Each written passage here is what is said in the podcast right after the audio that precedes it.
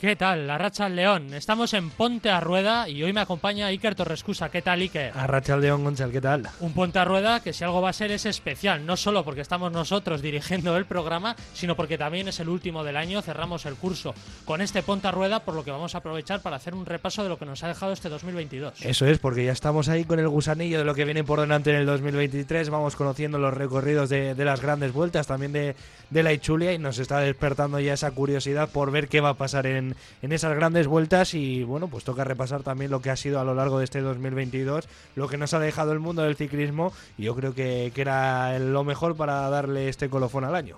Sí, un 2023 que tiene muy buena pinta. Todos tenemos en mente esa salida del Tour de Francia desde Bilbao, ¿no?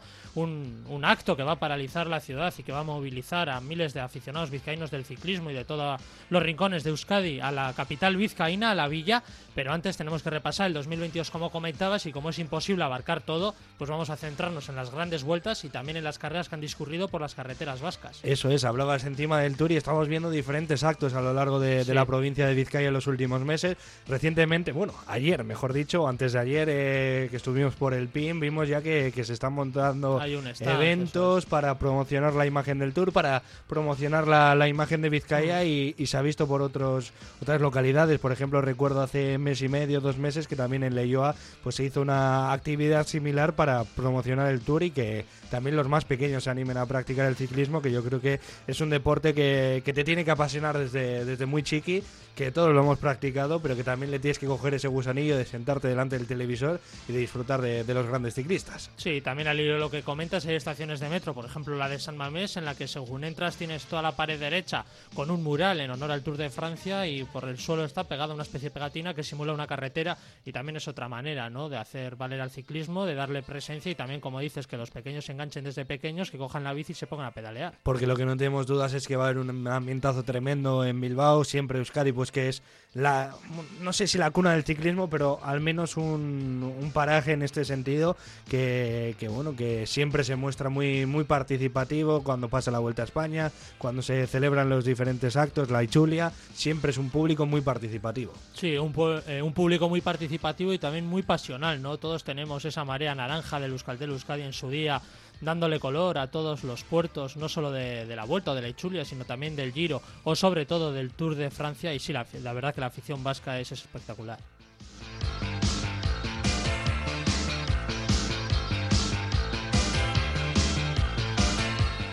Y Gonchal, ¿qué te parece si empezamos el repaso en orden cronológico y hablamos pues de, de la Ichulia, ¿no? De nuestra vuelta. Sí, una Ichulia que además, hablando de la afición vasca, no, es la carrera más significativa junto con la clásica de San Sebastián que se desarrolla en nuestras tierras y la verdad que la edición de 2022 tuvo nombres potentes y no decepcionó. Empezó con una contrarreloj, recuerdo, de 7 kilómetros y medio con salida y llegada en Ondarribia, porque como comprenderás en 7 kilómetros y medio tampoco da tiempo para mucho más y ganó Primoz Roglic esa contrarreloj que precisamente venía de ganar la Vuelta a España el año anterior y que llegaba como uno de los favoritos esa cita. Le gusta, le gusta nuestra tierra a Primo Roglic en una contrarreloj, como decías, que, que, dominó él con ese tiempo de 9.48. Hubo ya grandes ciclistas que, mostraban también su participación en esta Ichulia, como Renko de Benepul, que, que se quedó a cinco segunditos y que luego dio que hablar en, en esta misma Ichulia.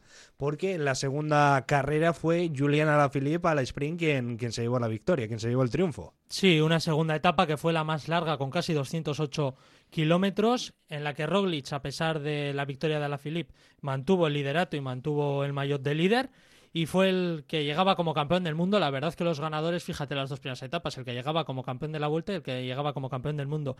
En este caso, Julián Alaphilippe, quien se llevó el sprint gracias al trabajo de sus compañeros de equipo, precisamente sobre todo de Remco Benepul. La verdad que la presencia de Benepul, a pesar de que no ganara en ninguna de las dos primeras etapas, fue notoria. Sí, porque fue notoria esa ayuda que, le hizo falta a Julián Alaphilippe para llevarse esa segunda etapa de, de la vuelta y nos dejó también pues otros nombres como el propio Fabián Duby, que, es compatriota suyo, que, peleó hasta el final también junto a Quinten Hermans, que fueron los que llegaron ahí el sprint junto a Hugo Hull también. Sí, además una etapa muy bonita, sobre todo para los aficionados vascos, porque fíjate, tuvimos en la escapada Julen Amezqueta, Ander Okamika, Abaya Zurmendi y Ivonne Ruiz, que fue a quien cazó Ebenepul a falta de 500 metros para llevarse la victoria, pero que había estado fugado una pila de kilómetros, más de 200 kilómetros, gracias a una fuga, como comentaba, del inicio de la etapa. Por lo tanto, fue una etapa muy bonita para los aficionados vascos porque los nuestros estuvieron ahí adelante. Y además, pues en la tercera etapa tuvo premio, ¿no? La presencia de, los ciclistas vascos con el triunfo de, etapa de Pello Bilbao.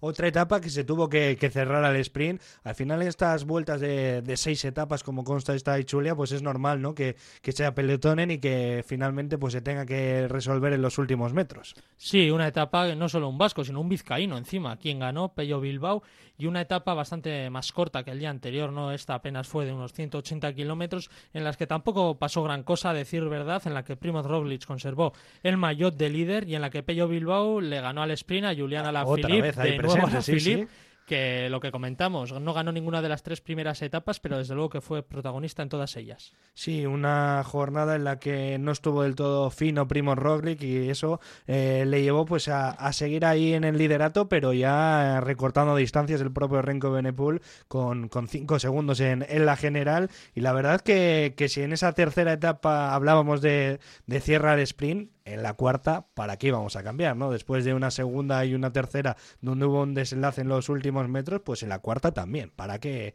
para qué vamos a variar si estamos disfrutando realmente del ciclismo? Sí, en este caso fue el colombiano, ¿no? Daniel Felipe Martínez quien se impuso al sprint. A ver si aciertas a quién a Juliana Alaphilippe. a Juliana Alaphilippe, como no podía ser de otra manera, en la que de nuevo, al igual que en las jornadas anteriores, Primo Roglic mantuvo el liderato y en la que de nuevo fue una etapa un poco sosa, en la que no pasó gran cosa, pero es verdad que al final estaba claro que la Ichulia se iba a decidir el viernes y el sábado en las últimas dos etapas y los ciclistas también que están guardando fuerzas para esas últimas dos citas. Sí, el que se quedó sin fuerzas fue Víctor Lafay, que había eh, liderado esa etapa durante los primeros 160 kilómetros, se escapó del propio pelotón y en los últimos cinco kilómetros pues ya le empezaron a flojear las piernas y al final pues Daniel Felipe Martínez que presentaba ya su candidatura al título, aunque no aparecía todavía ni entre los cinco primeros de la general. No, y después además en la siguiente etapa, en la quinta, la presencia fue de Carlos Rodríguez, el español que obtuvo su primera victoria en el circuito profesional en esta quinta etapa de la Ichulia y la que veníamos diciendo que Primo Roglic mantuvo el liderato y esta vez no.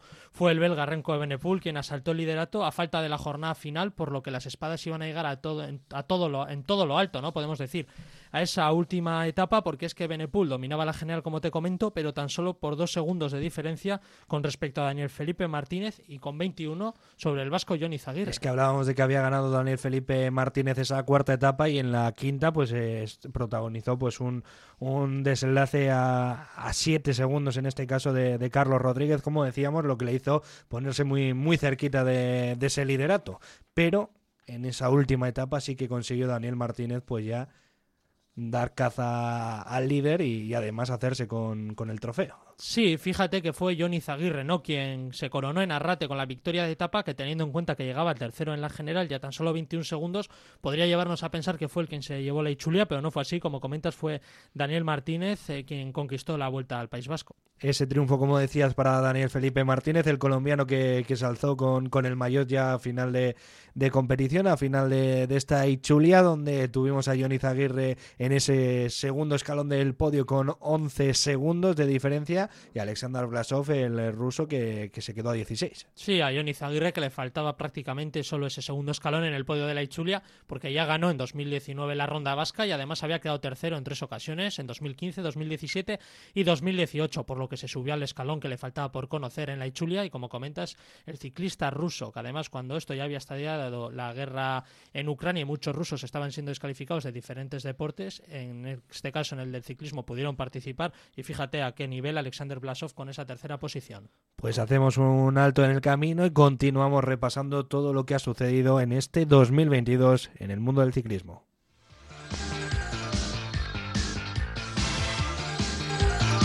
Oye, ¿cómo va?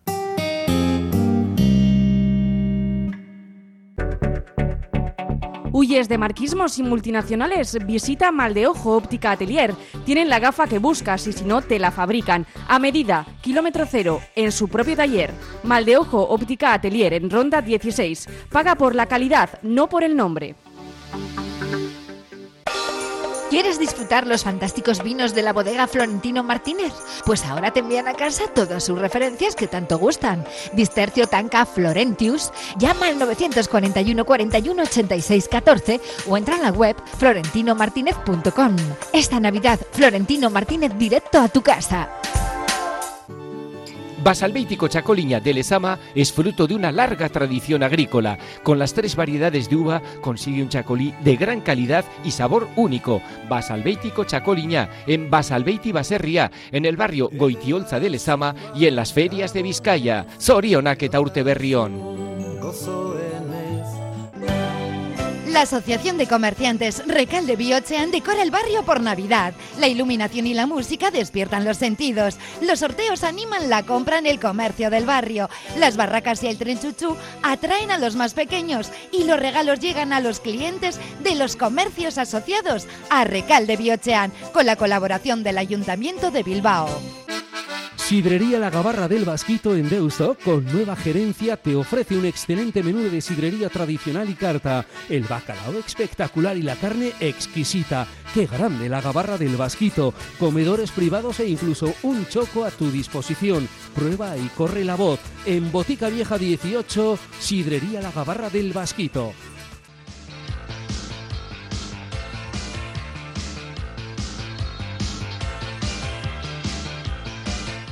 Gonchal, que cogemos el avión y nos vamos desde Ibar hasta Italia, no, hasta Budapest, que es donde arrancó el Giro de 2022. Sí, el Giro, que al igual que el resto de las grandes dos últimos años, no, no está arrancando en el propio país donde se desarrolla luego la, mayoría de las etapas, no la gran mayoría de las etapas, sino que comienza en el extranjero. No sé tú cómo lo ves. Es verdad que aquí en Bilbao, por ejemplo, nos vamos a beneficiar de esa salida del Tour de Francia, pero a mí personalmente es verdad que es abrirse a otros mercados y que sobre todo es dinero pero personalmente no le acabo de coger el gusto. Es que al final siempre, siempre vamos a, en todos los deportes a intentar globalizar, sacar el máximo partido económico.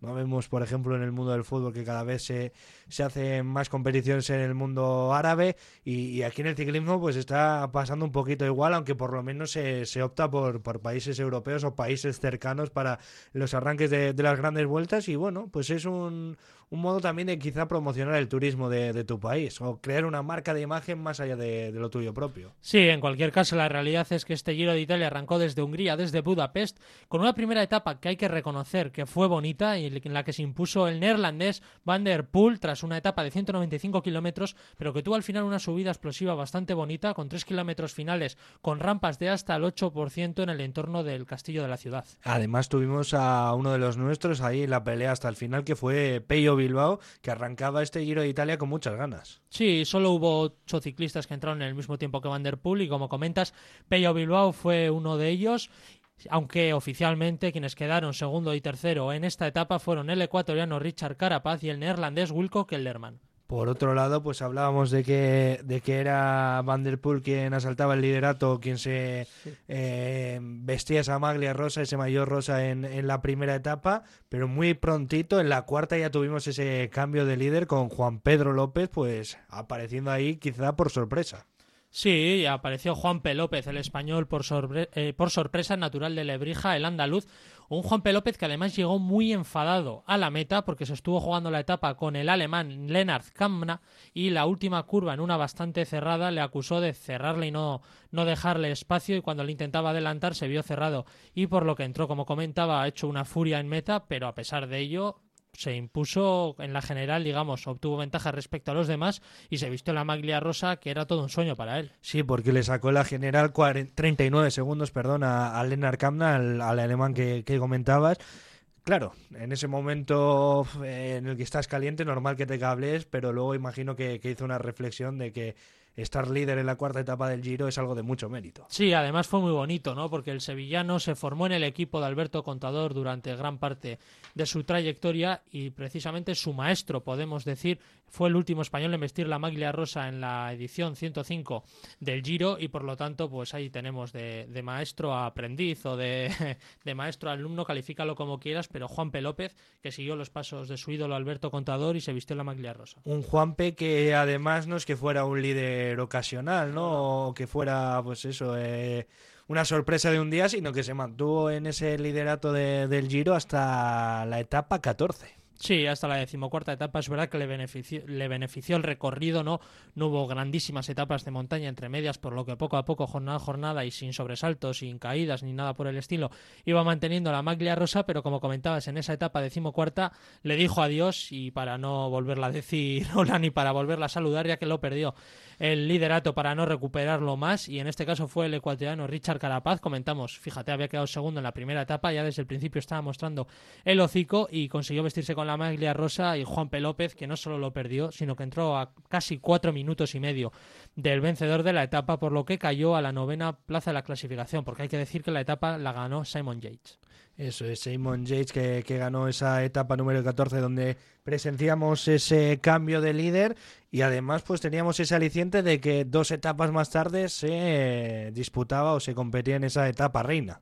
Sí, una etapa reina que es verdad que generó mucho ruido, pero luego tampoco... Siempre tenemos ganas ¿no? de ver ese ascenso al, al Mortirolo por, por, todos los recuerdos que nos pueden venir de, de, giros anteriores, pero fue bastante descafeinada. Sí, lo que te digo, generó una expectativa que probablemente después no cumplió. Eh, sí es verdad que hubo una fuga bastante nutrida, entre las que estuvo Alejandro Valverde en una de sus últimas grandes, de hecho en su último giro, pero que al final el paso de esos más de 200 kilómetros y 5.000 metros de desnivel acumulados, pues fueron, digamos, calentando las piernas hasta que finalmente acabó no desfalleciendo, porque es verdad que hubo incluso una fuga de la fuga y se mantuvo en ella, pero no consiguió eh, llevarse el gato al agua, aunque es verdad que en el Mortirolo consiguió aguantar entre los mejores. Sí, es que quedó quinto en esa etapa Alejandro Valverde y, y, tuvimos también a Mikel Landa muy cerquita en sexta posición. Sí, tuvimos a los dos españoles en este caso, Entrado además mismo, a un vasco. Al mismo tiempo. Eh, al mismo tiempo, pero quien se llevó la etapa fue Jan Hirt. Y una etapa reina en la que Carapaz mantuvo la maglia rosa, no hubo cambio en el liderato, pero que se puso calentita la cosa porque tan solo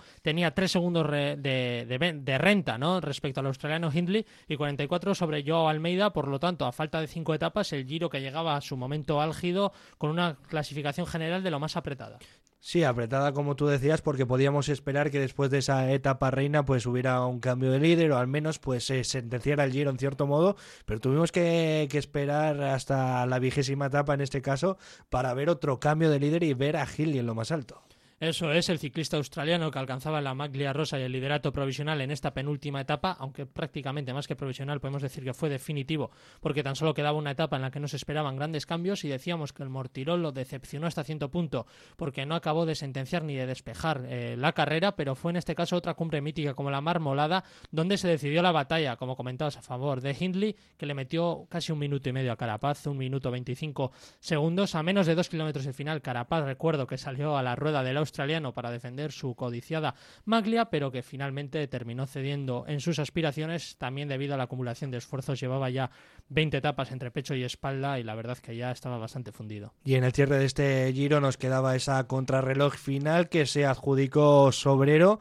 Y ya, pues, si decíamos que, en esa etapa anterior casi Hindley lo, lo, había sentenciado, ahí ya sabíamos que iba a ser quien, quien se llevara el gato al agua. Sí, hombre, algo muy raro tendría que haber pasado, una caída o algo por el estilo, un pinchazo, para que no se eh, hubiera impuesto finalmente en este Giro de Italia. Con 26 años se convirtió en el primer australiano en ganar un Giro. Carapaz terminó segundo en la general. Como comentabas, no hubo ningún tipo de sorpresa. Hindley hizo valer la renta obtenida el día anterior para acabar la ronda italiana en lo más alto. Por lo tanto, ya carrera sentenciada y digamos su última contrarreloj no de paseo, pero sí es verdad que tampoco fue decisiva y Mikel Landa, que, es que hay que destacar, sacar, eso te iba a hay decir, que sacar nos pecho, ¿no? Porque- y en Carapaz, pero hay que hablar de Mikel Landa. De Mikel Landa que, que quedó tercero, que, que, que hizo podio. También tuvimos a Pello Bilbao en la quinta posición. Y es que hubo hasta tres españoles en el top 10, con Juan P. López, del que hablábamos anteriormente, que estuvo líder durante varias etapas, durante 10 etapas. Y, y quedó pues eh, ese buen recuerdo para los,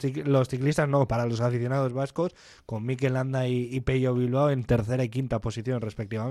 Sí, una tercera posición muy meritoria que yo creo que es de celebrar, pero es verdad que tampoco pudo, digamos, pelear por esa segunda posición, que hubiese sido todavía un plus, ¿no? Respecto a Carapaz y a tratar de hacerle cosquillas, pero el ciclista a la vez que no lo consiguió. Y en el resto de clasificaciones, pues el mayor azul de la montaña, que fue para el neerlandés con Bowman, la maglia morada, la de la clasificación por puntos, fue para el francés Arnaud Demar, y por último fue el equipo Bahrein el que logró el triunfo en la general por equipos. Pues eso fue lo que sucedió en el Giro de Italia. Nos queda mucho por analizar todavía en este programa, Gonchal. Sí, todavía tenemos pendientes el Tour, la gran cita del ciclismo, como no podía ser de otra manera. Luego volveremos a tierras vascas con esa clásica de San Sebastián que estuvo bonita para rematar con la Vuelta a España. Oye, ¿cómo va?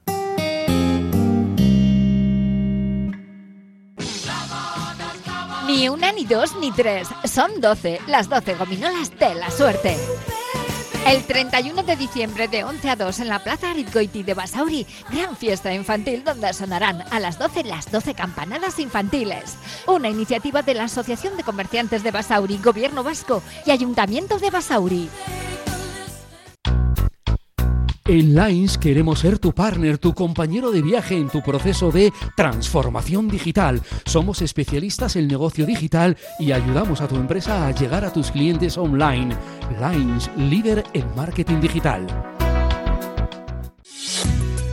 Movex Clinics Bilbao, el centro de neurorehabilitación robótica, ayuda a pacientes con lesión medular incompleta como Isabel. Tengo días que tengo sesión con Han, que es el, el exoesqueleto, te ponen el aparato y pues caminamos. Movex Clinics Bilbao, edificio Albia. Infórmate en el 613 004436 y en movexbilbao.com. Desde hace 14 años, de los pies a la cabeza está el cuidado del cabello, de las manos y de tu imagen personal en el centro de Bilbao. Recuerda, si quieres una imagen perfecta, les encontrarás en Eros número 12 y General Concha número 6. Para mayor información visita la web de lospiesalacabeza.es. Reformas Maver, trabajos verticales con y sin andamio, tejados y cubiertas, fachadas y patios, terrazas y sótanos, canalones y bajadas y retirada de amianto con todas las normas de seguridad. Reformas Maver en Gastelondo 5 Bilbao y en reformasmaver.es. Sorionak eta urte berrión de Nori. En Portugalete, la suerte te está esperando. En la administración de lotería número 5, en la calle Guipúzcoa 11. Acércate a por la lotería para el sorteo del niño. La suerte te espera. Administración de lotería número 5, en la calle Guipúzcoa número 11 de Portugalete desea a todos feliz Navidad y próspero año nuevo. Soriona eta urte berrión.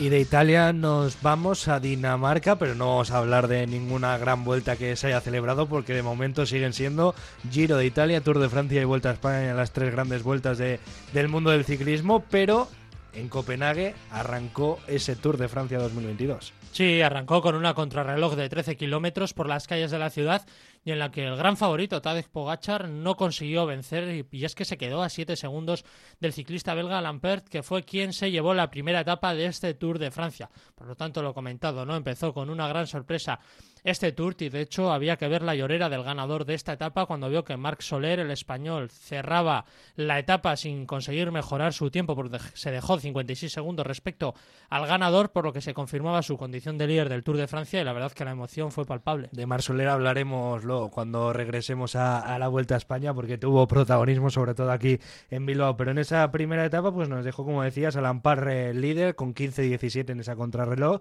a Van Aert en segunda posición a 5 segundos y luego como decías a Tadej Pogachar en esa tercera posición que daba pues el arranque a este Tour de, Francia. Por otro lado, al igual que, que, pasaba en el Giro o en este caso a la contra, en la segunda etapa ya hubo cambio de líder. Eso es, en el Giro comentábamos que era en la cuarta, pero es verdad que en ambas la alegría, digamos, que duró poco.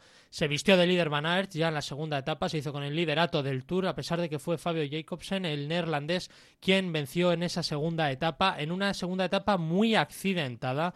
No sé si recuerda Siker, pero no sé si es que fue la tensión o qué, pero hubo caída de decenas de ciclistas y todavía falta de tres kilómetros para llegar a la meta, el pelotón que vivió un último sobresalto con una montonera, pero que no afectó en los tiempos de la general. Sí, hablabas ¿no? de que Van ya había conseguido pues, alzarse con ese liderato y es que hablábamos de dos grandes eh, etapas en los dos primeros días, como decíamos en esa contrarreloj quedando segundo y es que en esta segunda etapa Fue Jacobsen el que se llevó, como decías, eh, la victoria de etapa, pero Van Aert otra vez que repetía esa segunda posición, lo que decía que, que empezaba con muchas piernas eh, este Tour de Francia. Sí, y además lo que decíamos, supo pescar en río revuelto, ¿no? No solo la tensión, sino también el viento fue decisivo en esa segunda etapa, y el claro ejemplo fue Pogachar, ¿no? El principal candidato al Tour como vigente doble campeón, que fue con esa condición de a la que llegaba a la cita gala, cruzó la línea de meta a 8 segundos sin apenas pedalear por un pinchazo en la rueda delantera por lo tanto, las condiciones en esta segunda etapa que fueron duras, pero que Van Aert consiguió vestirse de líder y hacerse con el maillot amarillo. Tuvimos que esperar hasta la sexta etapa para ver al favorito a Tadej Pogachar en lo más alto de la clasificación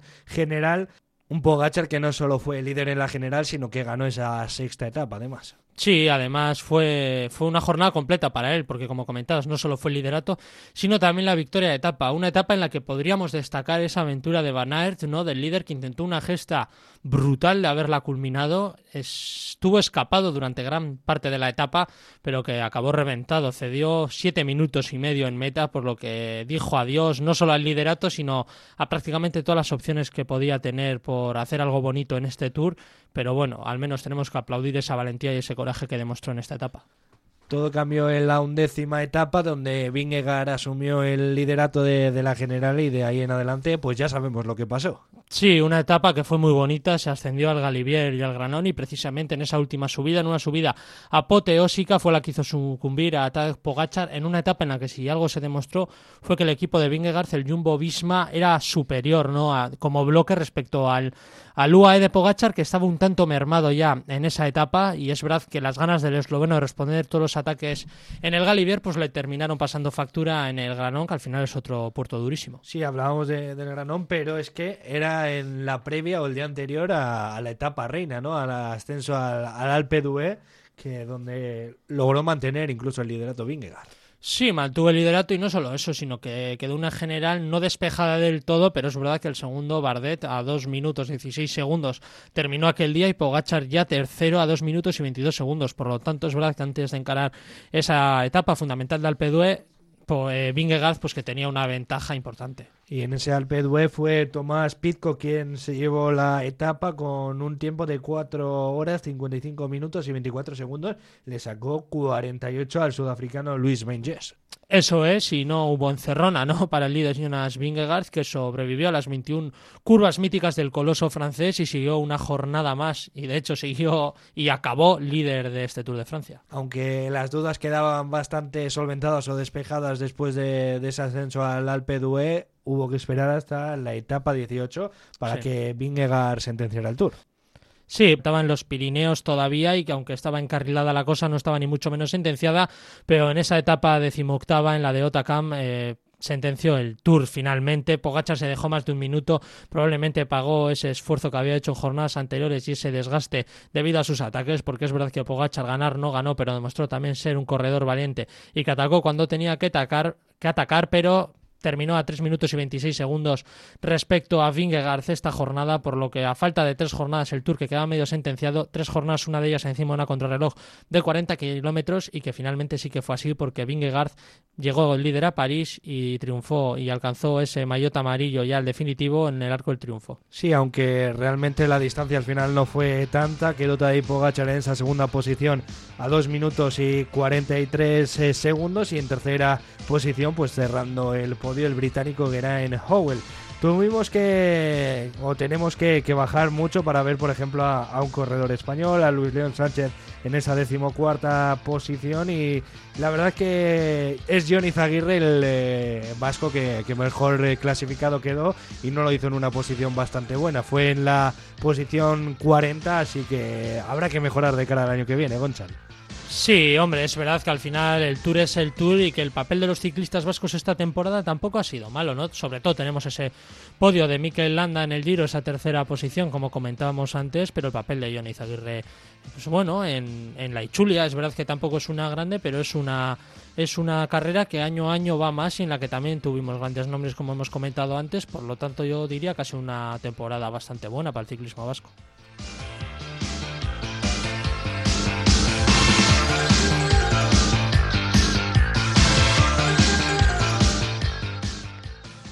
Y de una grande como es el Tour de Francia nos vamos a una clásica como es la de San Sebastián Iker, que se celebró a poquito de terminar el Tour de Francia. El 30 de julio se celebró esta prueba clásica del circuito y en la que se impuso un hombre que dio mucho que hablar en esta segunda parte de la temporada, como es el belga Remco Evenepoel. Y del que vamos a hablar bastante en este tramo final del programa, en este repaso al año 2022. Remco Evenepoel que se impuso en esa clásica de San Sebastián, además pues sacando una buena distancia al segundo que fue eh, Pavel Sivakov de Ineos, eh, al que le sacó un minuto y 58 segundos. Estamos hablando de casi dos minutos, por lo tanto, Renko Benepul que, que hizo una carrera espectacular en, Donosti. Sí, Benepul que ya era el vencedor más joven de esta prueba con esa victoria en 2019, pero que esta vez cruzó, como comentabas, la meta del Boulevard, pues la verdad que podemos decir que Sobrado venía de imponerse en la Lieja Bastoña Lieja esta, misma temporada, ¿no? Su primer monumento en su estreno en la más antigua de ellas y un Benepul que al terminar la prueba destacó todo lo que le gusta a la afición vasca,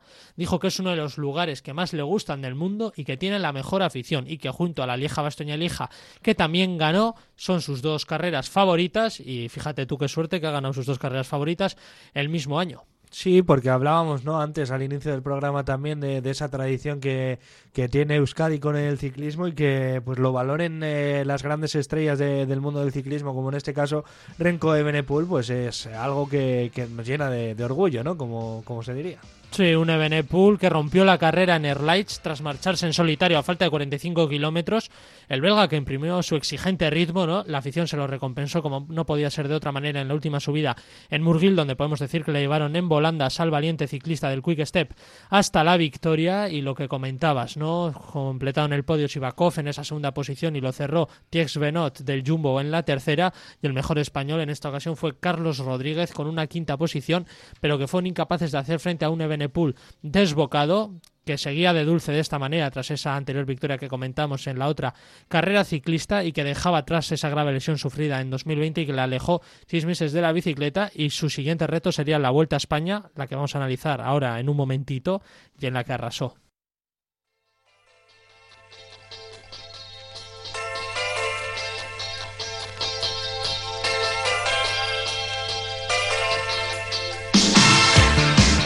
Qué poquito queda, Gonchal, para terminar este repaso de, del 2022 en cuanto a ciclismo se refiere y nos toca analizar lo que ha sucedido aquí, muy cerquita, porque tuvimos una etapa en, en nuestra villa.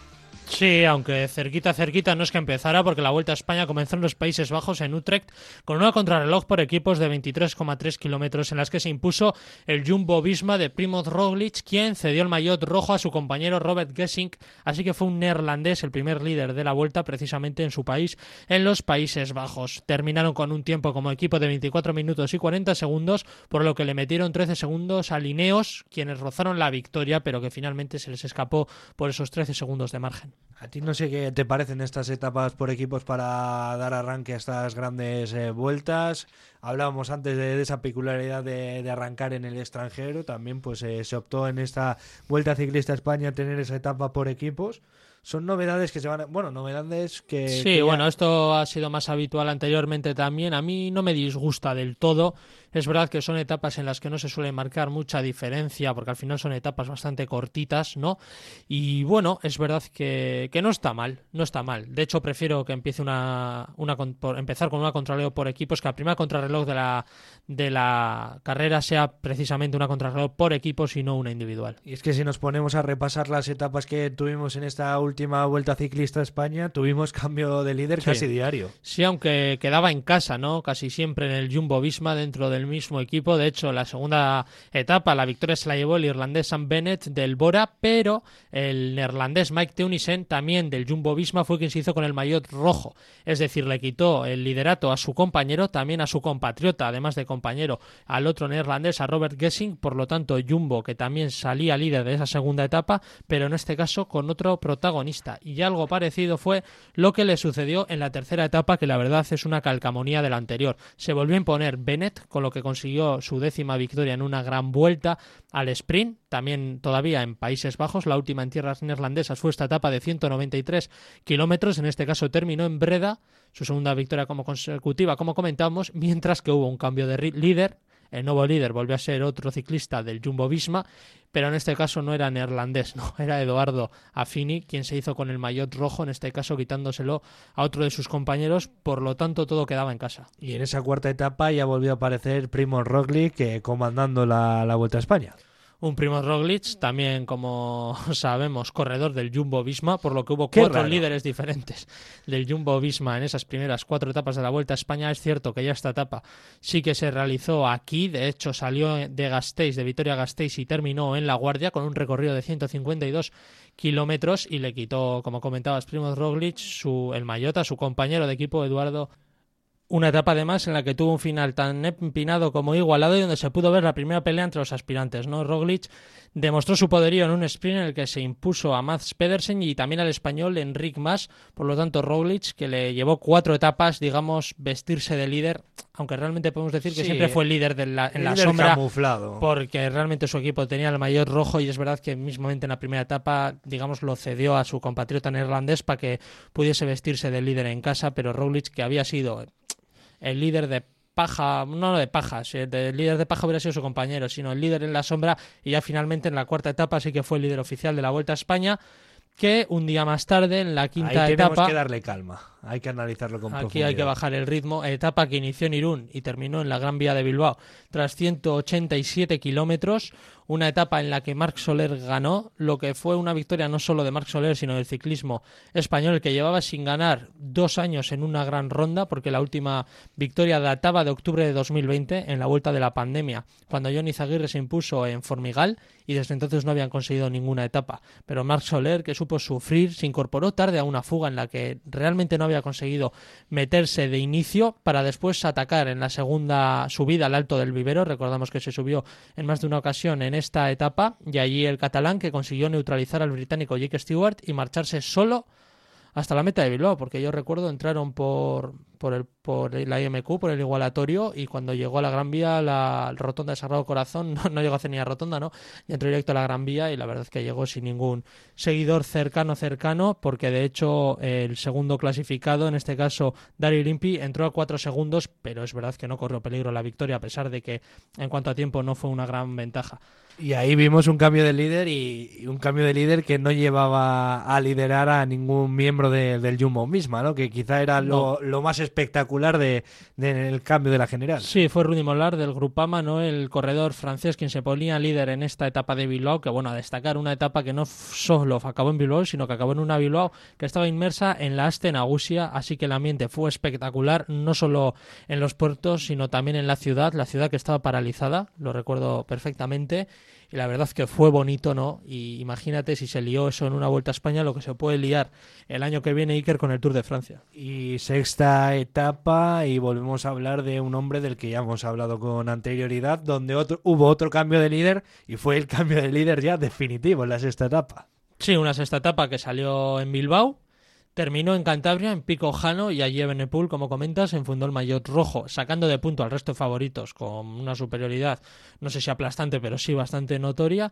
Pero a pesar de ello, no ganó la etapa. La etapa la ganó el australiano Jay Vine. Eso es Jay Vine, y luego, pues Benepul que se quedó a 15 segundos, pero por otro lado, la general logró sacarle 21 al anterior líder, a, Rudy Molar, y ya fue pues casi definitivo. Estamos hablando de la sexta etapa, pero desde ahí nadie movía de lo más alto de la clasificación a, a Benepul. Sí, bueno, prácticamente sin el casi. Fue definitivo, pero es verdad que hay etapas a destacar, por ejemplo, la etapa reina, la de Sierra Nevada, ahí en Andalucía, donde se impuso el neerlandés Sarensman. Podemos decir también que fue la vuelta de los neerlandeses. Es verdad que ninguno obtuvo realmente nada relevante, porque al final fue el liderato en las dos primeras etapas y una victoria en la... Bueno, una victoria en la etapa reina tampoco es cosa menor, ¿no? Pero que nadie consiguió ningún mayor realmente importante, pero sí es verdad que paso a paso... Otra etapa, por ejemplo, donde Enric Mas también estuvo a, gran nivel, pero que, otra vez no, no le basta a Enric Mas para estar en lo más alto. Sí, de hecho Benepul se dejó tiempo con Enric Mas, también con Primoz Roglic, con el ciclista esloveno, pero eso da, da muestra también del buen nivel que mostró el corredor español en esta decimoquinta etapa, pero que al igual que en la pandera, eh, Benepul supo minimizar los daños frente al empuje de Enric Mas, como comentábamos.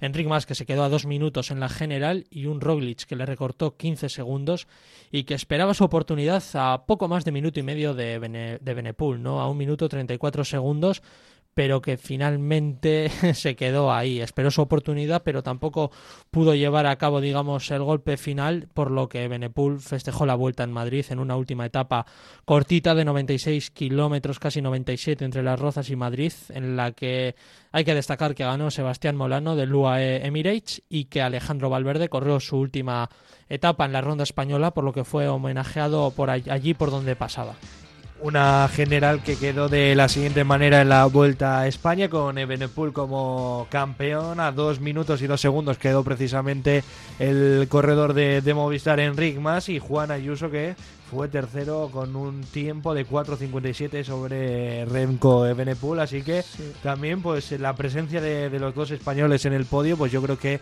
habla también del buen momento del que hablábamos anteriormente también del ciclismo español y se colaron en ese top 5 el colombiano Miguel Ángel López y un portugués, Joao Almeida. Sí, además al hilo de esa tercera posición de Juan Ayuso, decir que se llevó el maillot blanco, no, el que acreditaba el mejor ciclista joven y los otros maillots que se llevaron se lo llevaron Mats Pedersen, el maillot verde del líder de los puntos, Richard Carapaz, el maillot de Lunares y como comentábamos, la roja, como ya denominan mucho a este, muchos a este maillot de la Vuelta a España que fue para Remco Benepul. Pues hacemos el último parón y cerramos ya este Ponte a Rueda especial fin de año 2022. Radio Popular, Herri Ratia.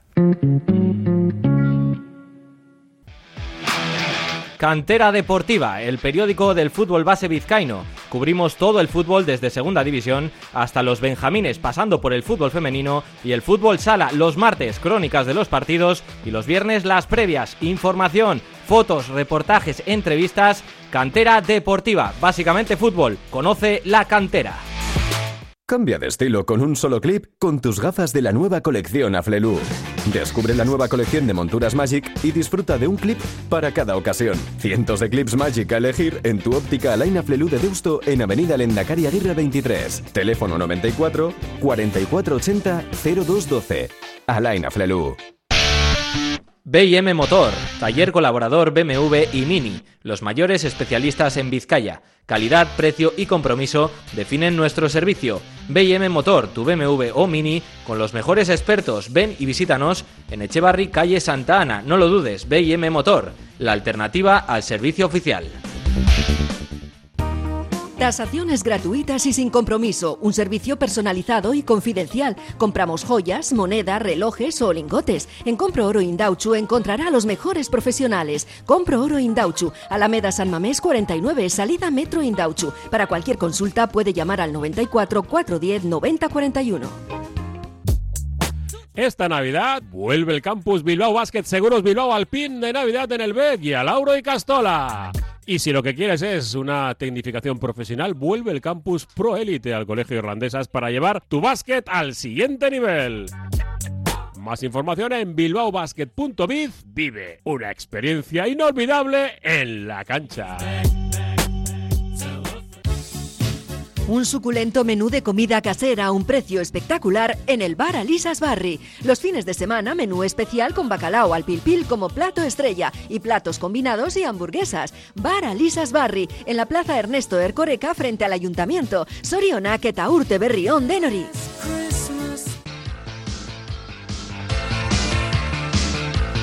Gonchal, que nos queda un minutito algo más para cerrar este ponte a rueda, pero vamos a hacer un apunte de lo que viene por delante en 2023. Sí, porque hayamos destacado que el Tour va a salir de Bilbao en este próximo año, pero también tenemos la Itzulia, no a la vuelta de la esquina, pero sí en apenas tres meses, ¿no? Porque para el 3 de abril ya dará comienzo la ronda vasca, que saldrá de Vitoria-Gasteiz en esa primera etapa que terminará en La Bastida, en la segunda etapa de Viana a Leitza, la tercera de Rentería a Villabona y ya en la cuarta por tierras vizcaínas, la cuarta y la quinta, porque la cuarta de Santurchi a Santurchi y la quinta de Moreveta a Moreveta. Es verdad que todavía no sabemos más en profundidad los detalles ni el perfil de la etapa, simplemente salimos la salida y la llegada de cada etapa y la última etapa, la sexta, que será un Eibar-Eibar, por lo que terminará en tierras guipuzcoanas. Hay cambios como todos los años de respecto al 2022 en el 2023. Por ejemplo, en esa segunda etapa el año pasado fue de Leicha a Viana, este año pues se ha cambiado el orden de Viana a Leicha y nosotros que despedimos ya el año, muchas gracias a nuestros oyentes por habernos escuchado y bueno, nos vemos prontito. Nos, nos escuchamos prontito, nos escuchamos prontito, eso es, mejor dicho. y feliz año a todos. Feliz Navidad también por la época en la que estamos, pero sobre todo feliz año nuevo.